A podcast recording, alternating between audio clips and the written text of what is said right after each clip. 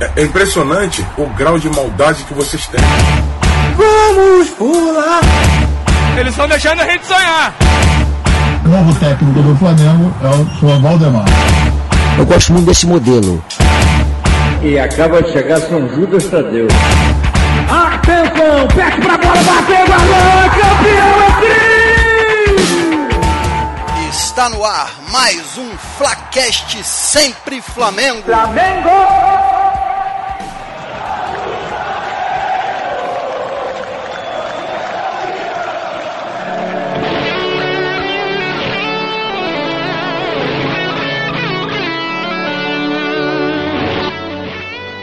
Galera rubro-negra, tudo beleza? Eu sou o Herbert e está começando mais um excelente episódio do Flacast Sempre Flamengo. Saudações rubro-negra. E hoje, após a excelente goleada de 1 a 0 Flamengo contra o São José em Ururu, a mais de 3 mil e cacetada de, de altitude, hoje vamos falar sobre esse jogo e temos aqui o meu amigo de sempre para rolar a bola, o Bruno César. Fala, Bruno César. Fala aí, galera. É, efeito de Oruro. Porra, vencemos essa merda, porra.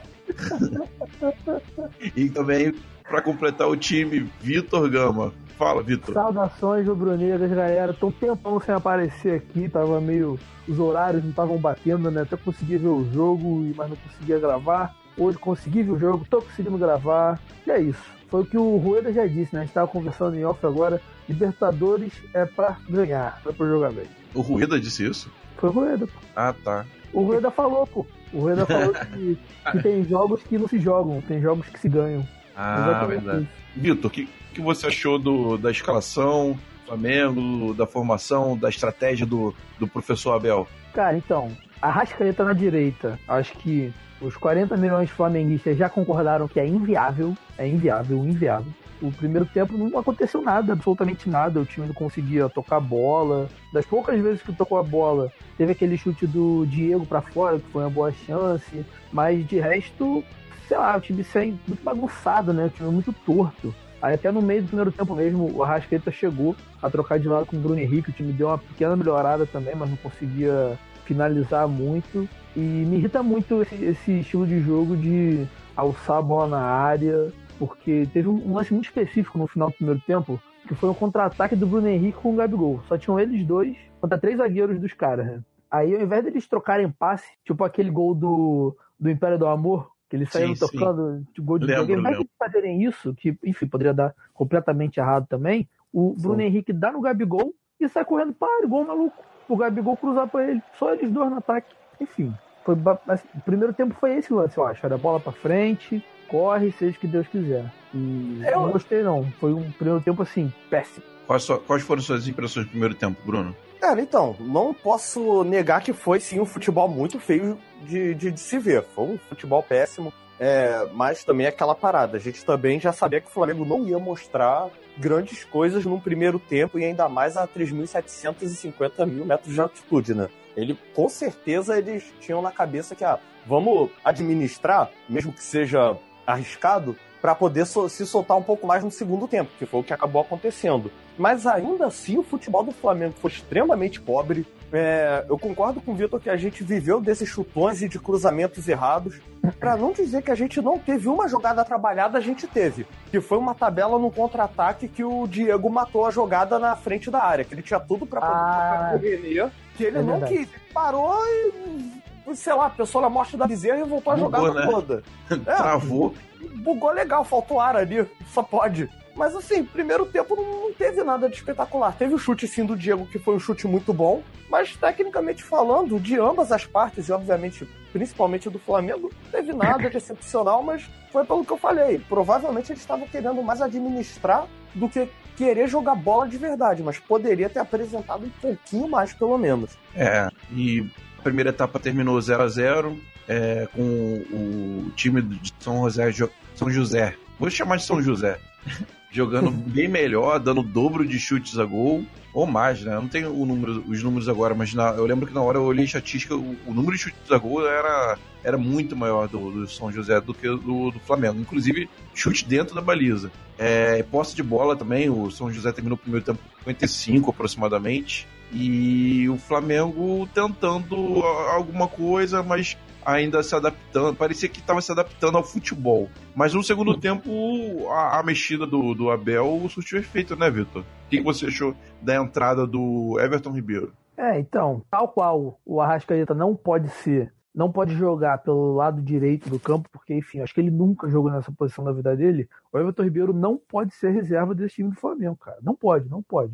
Ou vai cair o próprio Bruno Henrique, que tá jogando muito, tá fazendo uma boa dupla com o Gabigol, ou o próprio Arrascaeta. E, enfim, era o que o Flamengo devia ter feito o jogo inteiro, né? Vitor Ribeiro entra ali pela direita, mas ele não entra como um ponta direita, né? Ele entra aquele cara para tocar a bola, rodar a bola, infiltrar pelo meio, fazer a bola rodar. E aí o time mudou completamente. O Arão cresceu, porque o Arão estava na posição dele também, jogou bem esse segundo tempo. O Diego deu uma boa caída, mas também o jogo não ficou tanto nele nessa transição pro ataque. O Bruno Henrique sobressaiu, o Gabigol sobressaiu, porque você vai rodando a bola, o time dos caras é muito fraco, muito, muito, muito fraco. Então vai abrindo mais espaço. E era o que o Arrascaeta devia ter feito. Só que o Arrascaeta, vou até tirar um pouco do peso dele, porque ele tá adaptando, início de temporada, aquela história toda, coisa e tal. Ele não pegou pra temporada, como a gente já falou aqui diversas vezes. Só que eu não gosto, eu, eu pessoalmente, o Vitor, não gosto desse tipo de substituição que o Abel Braga faz. Embora eu entenda, que é tipo, ah, o cara tá muito mal, estão pegando muito no pé dele, tira o cara. Eu acho que eu não concordo com isso, ele fez isso com o Vitinho já esse ano. Não concordei também, eu acho que ele poderia ter dado uns 10 minutinhos a mais para Rascaeta, ter botado o cara na posição dele, talvez. Mas enfim, achei, achei péssimo. Uma boa substituição, só que uma péssima atitude do Abel Braga. Cara, entrada do Everton Ribeiro mudou drasticamente o time do Flamengo para melhor, cara. Nem parecia que, que era o mesmo time. Assim, foi o que o Vitor falou. Não dá para jogar com o Arrascaeta no lado direito, porque realmente parece que ele nunca jogou ali. Cara, é evidente que não dá para jogar. O cara se sente completamente deslocado. Ele, ele, não consegue armar, ele não consegue voltar para marcar, ele não consegue fazer absolutamente nada. Então alguém vai ter que rodar nesse meio-campo para ele ser escalado no lado esquerdo. E todo mundo sabe, e acho que a preferência geral da nação que seja o Arão. Beleza, aí saiu finalmente saiu um gol do Flamengo. Eu nem tava esperando que fosse já naquele momento. É, o entrosamento do, do Bruno Henrique e do Gabigol tá fazendo a diferença esse ano, né? Vocês concordam? Sem sombra de dúvidas. Até o. Disseram lá na, na transmissão que tem duas, duas assistências para cada um. De, deles trocando ali de gol, são quatro cada, gols. Cada um tem quatro é. gols e. E, e duas assistências quatro... para cada um. É. E dos quatro gols, do, foram dois passes do, do um do um do outro, né? Isso. Isso. Essa, essa dupla do, do deles ah. dois seria muito boa se também contasse com a participaçãozinha da Rascaeta. E aí eu acho que realmente se os três ali, até com o próprio Everton Ribeiro também, se ah, engata em um trio que, que deliga, cara, fica muito forte, fica muito Sabe muito quem mais do forte. Santos poderia ter vindo? O, técnico. O técnico. O técnico. Seria cara, bom, essa, né? Essa história do técnico, eu acho que a gente nem abordou tanto isso, né? Tipo, essa contratação do, do Abel, São Paulo, porque o Flamengo teve chance, ah, não, te abordou assim. O Flamengo teve chance, né, de contratar o São Paulo, só que preferiu o Abel. Isso é uma coisa. Eu, eu acho que a, eu, a diretoria foi muito influenciada também pela, pela pressão de ter resultado imediato, porque é, o, o Sampaoli, mal ou bem, seria uma aposta, né? Uma aposta sim. que poderia demorar um tempo um tempo para se adaptar. Aí, surpreendentemente, o, o São Paulo está trazendo resultado até que rápido, mas era compreensível que ele ainda demorasse um tempo para se adaptar, que os jogadores demorassem um pouco para se adaptar à maneira do São Paulo, e esse tempo o Flamengo não tinha. Esse Sim. tempo o Flamengo não, não tinha exatamente por causa dos maus resultados dos últimos três anos dentro de campo. É, Pô, mas o São Paulo já foi eliminado da Sul-Americana, né? Então, assim, fica meio. É, resultado ele trouxe no futebol do Santos, porém, resultado dentro de campo mesmo, Sim, até agora é, não teve tanto, porque então, teve essa eliminação. O só Santos... que assim, só que, só que pensando bem, no Flamengo ele teria mais tempo do que ele teve no Santos, porque a Libertadores começou agora pro Flamengo. A é Sul-Americana começou mais cedo pro Santos. É, ele teria mais tempo, mais elenco, mais tudo, né? Ah, é, mas o, o- ele teria que dar, dar resultado imediato. Ah, sim. E esse- por exemplo, o Santos tem. Não tem muita coisa disputando esse ano. Tinha a Sul-Americana e agora, e agora até a Copa do Brasil e o Paulista. Não, e o Campeonato Brasileiro. Eu acho que o Ah, sim, o sim. projeto do São Paulo é mais longo prazo, é mais até o final do ano. Pra fazer esse time jogar bem e ter res- resultados mais no segundo semestre. O Flamengo não podia, não, não tem a, a chance ainda de estar conhecendo o time. Mas, mas Ah, enfim, É, só para encerrar esse raciocínio também, de não alongar muito, que nem a pauta de hoje. É. Esse ano a gente de novo vai ter uma pausa né, de um mês no meio do ano, igual a Sim. gente teve ano passado na Copa do Mundo. E por causa da Copa América, que vai acontecer aqui no Brasil, né? E aí é torcer para não, não cometer os mesmos erros do ano passado, que é, pô, até o meio do ano com certeza a gente vai saber quais são as nossas principais carências. Então, assim, é focar em, em contratação, em, em reforço para essas carências para conseguir manter o, o resto do ano, seja técnico, seja jogador. Então, assim, A gente, fica a esse alerta aí sabe. pra gente não dar esse mole de novo. Né? A gente já sabe as carências. É, exatamente. É, mas podem, podem aparecer outras até o meio do Sim, ano. sim. Dá pra saber. É, né? Mas, mas voltando aí pro, pro jogo Fla- Flamengo 1, São José 0, eu quero saber quem for- quais foram os destaques positivos pra vocês. Bruno, você começa. Destaques positivos da, da partida. Incrivelmente foram muitos. Começando pelo Diego Alves, que, porra, fez a melhor partida dele pelo Flamengo. Eu acho que. Eu acho que é indiscutível isso. Acho que hoje Sim. ele realmente ele foi o Diego Alves que a gente esperava, ele realmente fechou o gol. Ele- assim, defesas importantíssimas, eh, a queima-roupa, defesas difíceis. O nosso sistema defensivo funcionou muito bem. O sistema defensivo, entenda-se a zaga, porque as laterais, enfim, a gente já conhece. O. Eu acho que a gente tá com a dupla ideal de, de zagueiros, Léo Duarte e Rodrigo Caio, que jogou melhor do que o Léo Duarte. Rodrigo Caio vem me surpreendendo e hoje ele foi bem mais firme, como ele foi aquele zagueiro-zagueiro. E a gente teve o Bruno Henrique, que foi o cara que não sentiu a, a altitude, ele se, se doou o tempo inteiro, foi o cara que, que, que criou as jogadas. Dou destaque para Everton Ribeiro pela melhora que ele deu ao time. E também destaque positivo pro Arão, que jogou muito, não, Caô. Isso daí não. ah, yeah, Pro Jefferson, né? Yeah! Mas os meus destaques positivos são esses. Eu só vou dar uma menção honrosa ao, ao Gabigol porque ele fez o gol da vitória. Mas, Sim. mas é, os outros jogadores que eu citei, sim, tirando o Arão, foram para mim os destaques do jogo, indiscutivelmente. E você, Sim. Vitor? Quem que você põe na lista aí do- dos destaques positivos da- da- do jogo? É, eu vou acompanhar o Bruno, né, cara? Porque o Diego Alves, ele não só fez a melhor partida dele pelo Flamengo, como ele fez, eu acho que uma das melhores partidas de um goleiro pelo Flamengo que eu vi, pelo menos. Há muito tempo que eu não via. Isso diz muito sobre o que foi o jogo, né? Óbvio. E, mas enfim, jogo fora de casa, Libertadores é difícil, não importa o adversário, quando a gente precisou dele, ele estava lá. Realmente uma Altitude. partida fora de. Partida é altitude, partida fora de série. E a zaga, com certeza, Léo Duarte, Rodrigo Caio, jogaram muito, muito, muito, muito. E, cara, acho que eu não, eu não vou fugir muito do que o Bruno falou, não. Acho que para mim os destaques são os mesmos. O Everton Ribeiro, com certeza, ele mudou o jogo. O Diego, ele fez uma partida um pouco abaixo, mas enfim, foi aquele raçudo que a gente tá vendo ele ser esse ano inteiro. E o Gabigol eu não dou como destaque, porque eu acho que ele não devia ter perdido aquele golzinho na cara para matar o jogo. E se ele perde mais desses, é o tipo de gol que faz muita falta lá na frente, né? Sim, eu até discuti isso aqui com meu pai, mas aí eu vou ter que concordar com o Coroa que ele já chegou sem perna ali. O zagueiro tava em É. cima também. Mas Sim. nada como Não aquela cavadinha marota para poder matar o goleiro e o zagueiro ali, né? É, é, que- é o gol que eu gosto de chamar que é o gol que dá o título, né, cara? É o gol que não pode perder de jeito nenhum. De. Não é seu Everton. Não é Everton. A gente tá acostumado com um atacante Everton perde- Cardoso. É, exatamente, Everton Cardoso. Ainda tá. Ainda não esqueci, não. E só pra deixar claro também que é o destaque que eu sempre dou os torcedores que foram no jogo. Cara, tem que ser o destaque, Boa. porque, enfim, Com ver certeza. esse jogo horrível a 3.700 metros eu não aguentaria. Eu ia, eu ia ficar sem ar com 5 minutos de jogo. e os caras calaram lá, né? Gritaram, cantaram o hino direto, dá pra ouvir na transmissão. Mandaram muito bem mesmo, muito, muito, muito bem. Isso aí. Então, então, então bora pros pontos, pontos negativos. Vitor, começa você. Pontos negativos. Meu ponto negativo, pra variar um pouquinho, chama-se Abel Braga. Escalou mal. Quando o cara mexe bem é porque ele escalou mal, né? Não tem essa conversa? Então. Ele escala muito mal. A Rascaeta, na, no lado direito, ele vai queimar o Rascaeta, como já quase queimou o Vitinho, como eu falei mais cedo. E, enfim, atitude mega covarde, péssima atitude ao tirar o Arrascaeta no final do primeiro tempo. Podia ter dado mais uns minutinhos só pra não ficar na cara assim. E as laterais, né, cara? Pará e René. Eu vou, eu vou dar pro Pará e pro René a, a condição da altitude, porque, enfim, pegar essa lateral, indo e voltando, 3.700 metros, cara, deve ser bem complicado. Ele, eles, ao nível do mar, já não, não aguentam muito, né, o jogo. Então, assim. É, então, pô, a altitude, a altitude piora a oxigenação do cérebro, que já não é boa aí. Exatamente. Não vou discordar sobre criticar o Abel Braga, que eu tô começando a te dar razão, que eu defendi ele no programa que a gente discutiu a contratação dele. Tô começando a ficar bolado com ele. Ah, tem que ser verdadeiro, pô. O time não tá É, jogando porra nenhuma. Então ele tá escalando mal, ele não tá sabendo usar as peças que ele tem na mão. Ele realmente ninguém não tá sabendo ninguém pode fazer isso. reclamar que não foi avisado.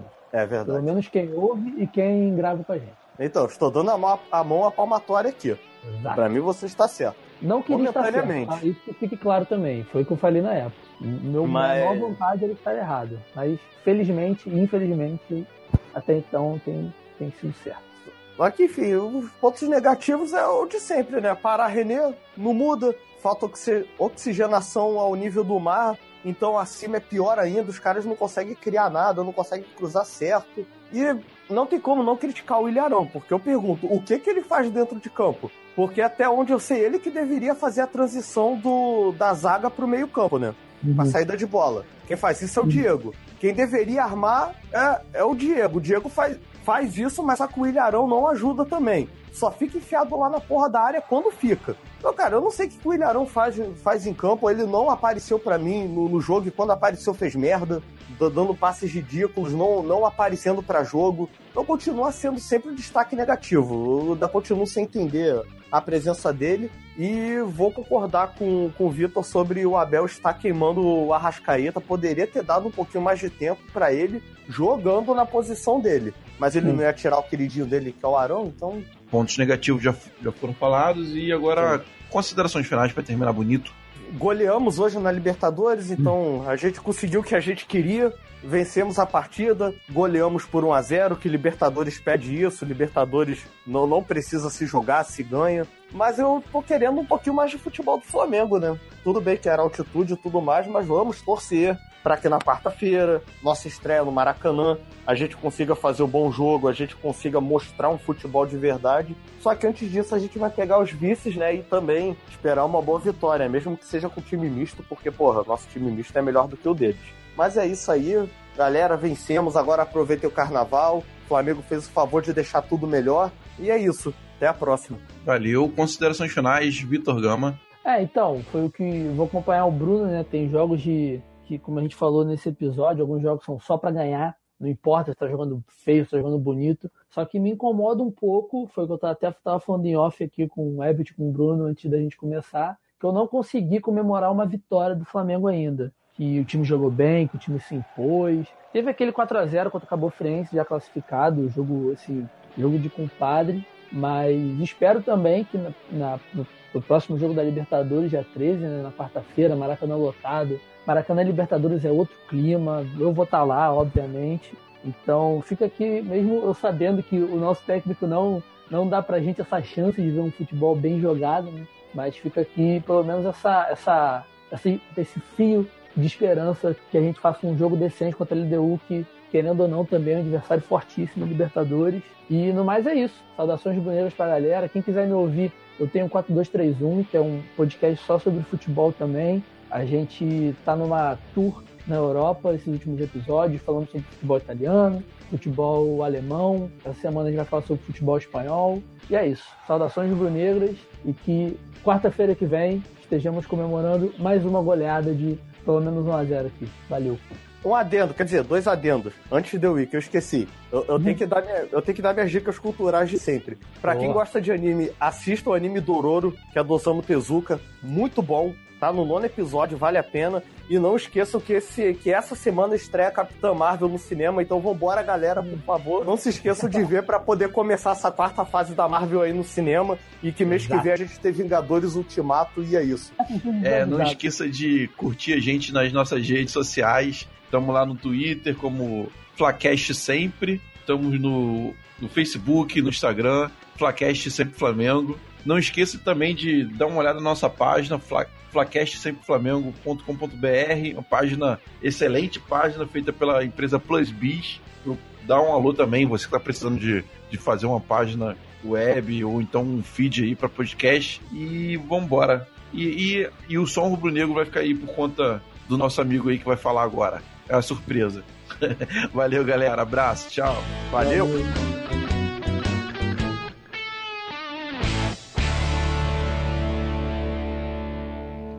Oi, gente, tudo bem? Aqui é o Jeff falando. Acabei de acordar.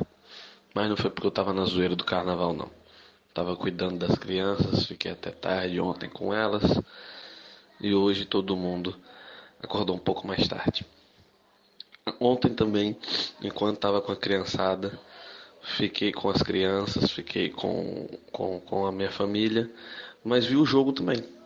E eu odeio Abel Braga. Eu odeio o Ilharão. E odiei o desempenho do Arrascaeta. Mas ainda não o odeio. O importante é que voltamos com os três pontos. O importante é que o Gabigol guardou dele. O importante é que o Bruno Henrique jogou bem. O importante é que o Everton Ribeiro jogou bem. O importante é que o Diego não atrapalhou. O importante é que o Diego Alves fez o que é, é, é, se espera dele, um desempenho muito bom. E eu espero agora que contra o Vasco a gente consiga vencê-los e, e continuar na luta pelo Campeonato Carioca, que sinceramente não vale muito no sentido é, é, é, de importância, mas vale no sentido de calar a boca de muitos aqui no Rio, de se impor aqui no Rio. E a caminhada para Libertadores, o sonho continua. Tem três jogos em seguida no Maracanã. É, é obrigação. Eu vou ser um pouco mais razoável. É obrigação o Flamengo ganhar duas. Tá? Duas para poder ficar numa boa, ficar tranquilo. Uma terceira a gente pode empatar. Isso sendo bem razoável, sendo bem realista. Tá bom, um grande abraço para vocês, um grande abraço para os meus irmãos de bancada. Até uma próxima. Peraí, peraí, peraí, peraí. Esqueci o som rubro-negro. Puta que pariu.